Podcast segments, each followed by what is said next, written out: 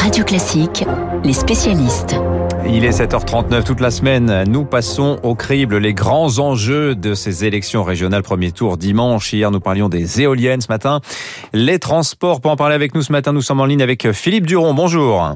Bonjour Monsieur Pavlenko. Vous êtes le président de TDIE, think tank spécialisé dans les questions de dans les questions de mobilité. Les transports, on le disait dans le journal à l'instant, c'est le premier poste de dépense des régions et donc bah forcément un thème de campagne majeur pour tous les candidats. Avant euh, avant de parler des programmes, les Français et les transports en commun, Philippe Duron, combien les prennent et globalement euh, en sont-ils satisfaits? Écoutez, en règle générale, autour de 10% des Français prennent les transports en commun. Hein. Euh, c'est relativement peu, hein. et mais c'est, euh, c'est, je crois, nécessaire pour une grande partie de la population qui en est dépendante.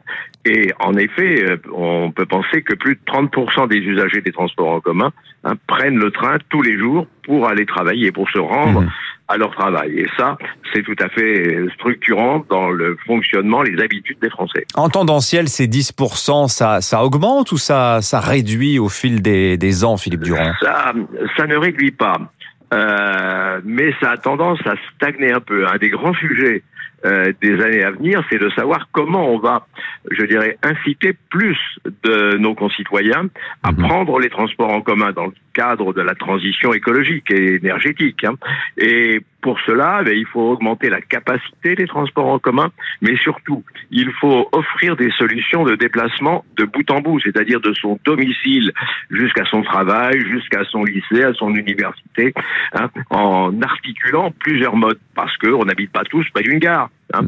Et donc, il faut savoir articuler la voiture, le parking, le train, puis à l'arrivée le bus ou le métro, ou articuler le vélo, pouvoir peut-être l'emmener dans, dans le train ou dans l'autocar qui vous emmène un peu plus loin. Alors, euh, je, je, je pioche hein, dans les, les, programmes des candidats. Alors, il y a évidemment cette euh, proposition qui est portée par la candidate euh, PS Audrey Pulvar en Ile-de-France d'une gratuité totale des transports en commun. On sait que l'équation, elle est difficile à remplir quand le, dans une région de la taille comme l'île de, de, la taille de l'Île-de-France.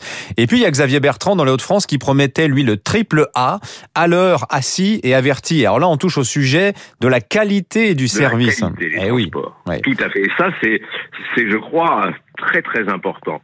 Tous les usagers, notamment du train, hein, euh, regrettent pour les trains express régionaux, ce qu'on appelle les TER ou les transiliens en Ile-de-France, hein, regrettent parfois les retards qui peuvent être renouvelés, fréquents.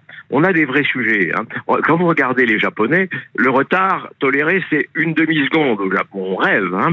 Nous, le retard toléré, il est de cinq minutes. Mais souvent, il est plus important. Et ça, pour un salarié, pour un élève, pour quelqu'un qui a besoin d'être à l'heure, Hein, euh, au bout de son déplacement, eh mhm. bien, c'est difficilement acceptable. Et il faut faire des efforts pour améliorer hein, la ponctualité des trains, améliorer la fréquence. Et puis également, être assis, c'est important. C'est important pour pouvoir faire autre chose que voyager, parce que dans le voyage, eh bien, il y a aussi une expérience hein, qui peut être professionnelle, qui peut être de loisir, qui peut être de convivialité, qu'il faut savoir mhm. euh, Philippe Durand, j'ai une dernière question pour vous. Euh, dans ces régionales, on voit monter aussi euh, des propositions de mise en concurrence de nombreuses lignes régionales qui sont aujourd'hui euh, opérées par la SNCF, qui est largement encore en monopole sur ces lignes régionales. quel est l'écho auprès des, des, citoyens, des électeurs de cette proposition? Est-ce que la SNCF a encore bonne presse auprès des Français? Écoutez, je crois d'abord que les Françaises et les Français ne connaissent pas bien les conditions de l'ouverture à la concurrence. Hein. Il y a deux types d'ouverture. Il y a une ouverture dans ce qu'on appelle l'open access, l'accès libre, hein, pour les lignes qui ne sont pas conventionnées, c'est-à-dire les grandes lignes. Hein. Ça, c'est possible, ça existe déjà entre euh, l'Italie et la France, notamment entre l'Italie et Provence-Côte d'Azur. Et puis, vous avez des lignes qui sont conventionnées, c'est-à-dire sur lesquelles on prend des engagements de réduction des tarifs ou des engagements de services publics.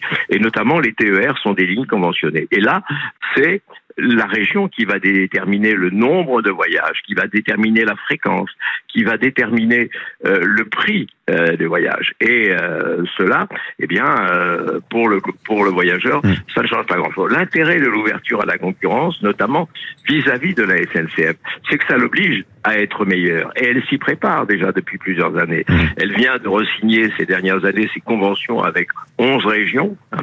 et dans ces conventions, eh bien, elle prend des engagements pour réduire justement les retards, pour améliorer la qualité, pour euh, faire en sorte que l'usager soit plus satisfait. Merci Ça fait Philippe Durand. que la concurrence existe ailleurs en Europe. Et partout, elle a réussi et à améliorer la qualité et augmenter le nombre de passagers mhm. et aussi à réduire les coûts euh, d'exploitation. Merci Philippe Durand. Le président de TDI euh, avec nous au Japon, on intente des procès hein, quand les trains ils ont 5 minutes de retard, ça, ça, nous paraît absolument incroyable. Emmanuel Faux, bonjour à vous. Bonjour Dimitri. Alors avec vous, on va en Birmanie. Le premier procès contre 35 Sushi s'est ouvert hier. L'ancienne dirigeante birmane est toujours en résidence surveillée. La junte au pouvoir vient de la charger de nouvelles accusations de corruption.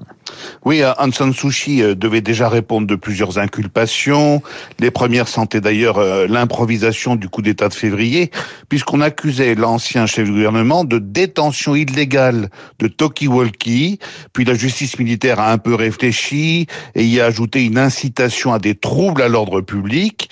On est encore monté en grade et en gravité en sortant du chapeau une violation de la loi sur les secrets d'État.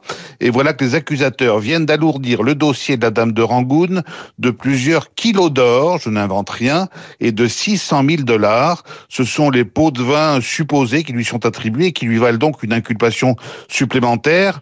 Rappelons que les militaires ont justifié leur coup d'État par une fraude électorale lors du dernier scrutin, fraude imputée au parti d'Anzan Sushi.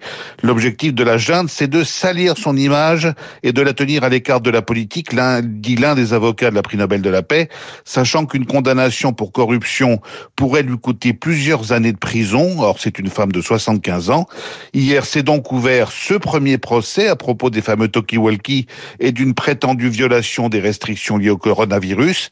Et on peut déjà mesurer la rigueur du système, puisque la dame de Rangoon n'a eu droit, pour préparer sa défense, qu'à deux séances de 30 minutes pour rencontrer ses avocats. Alors pendant ce temps, la junte exerce une répression féroce hein, contre ceux qui s'opposent à elle. On parle même de torture. Oui, on parle de 860 civils tués depuis le putsch du 1er février, près de 5000 personnes placées en détention arbitraire et 125 000 enseignants suspendus pour participer à la désobéissance civile. Ça veut dire un enseignant birman sur trois. Ces chiffres sont révélés par des ONG d'aide aux prisonniers politiques qui dénoncent en effet des cas de torture, de violence envers les femmes et d'exécution extrajudiciaire.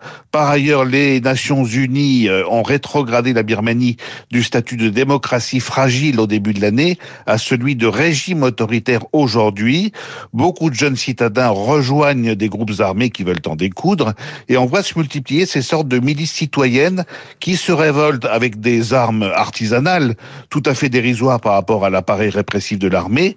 Mais ce phénomène, qui n'est pas sans rappeler les débuts de la guerre en Syrie, fait courir tout de même à la Birmanie le risque d'une guerre civile aux conséquences imprévisibles et le plus grave, c'est que diplomatiquement, comme les grandes puissances, États-Unis, Russie, Chine, n'arrivent pas à s'entendre sur une même réponse commune à cette situation, eh bien les généraux birmans pensent avoir les coups des franches pour réprimer la contestation de manière de plus en plus sanglante. Merci Emmanuel Faux pour votre signature internationale. Dans un instant, Renaud Blanc, hier il avait la raquette en main. Là, il met les crampons, prend son ballon pour nous parler de l'Euro de football.